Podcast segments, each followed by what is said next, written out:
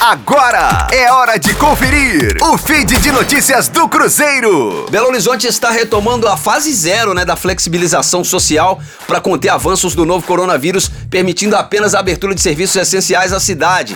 Apesar disso, o decreto a princípio não proíbe a realização dos treinos do elenco do Cruzeiro na Toca da Raposa 2. Em entrevista coletiva, o secretário de Saúde de Belo Horizonte, Jackson Machado, confirmou a decisão inicial de manter os trabalhos no centro de treinamento cruzeirense, mesmo com o aumento da restrição e com a abertura de estabelecimentos na cidade. Nessa sexta-feira, o Cruzeiro completou um mês de atividades no centro de treinamento, desde que a retomada das atividades após a pandemia, ainda em março. As semanas de trabalho desde o retorno foram as primeiras do grupo, sob o comando do técnico Enderson Moreira. O Cruzeiro está tendo um tempo para se preparar, espero que esteja aproveitando. Gleison Lage, com informações do Cruzeiro na Rádio 5 Estrelas.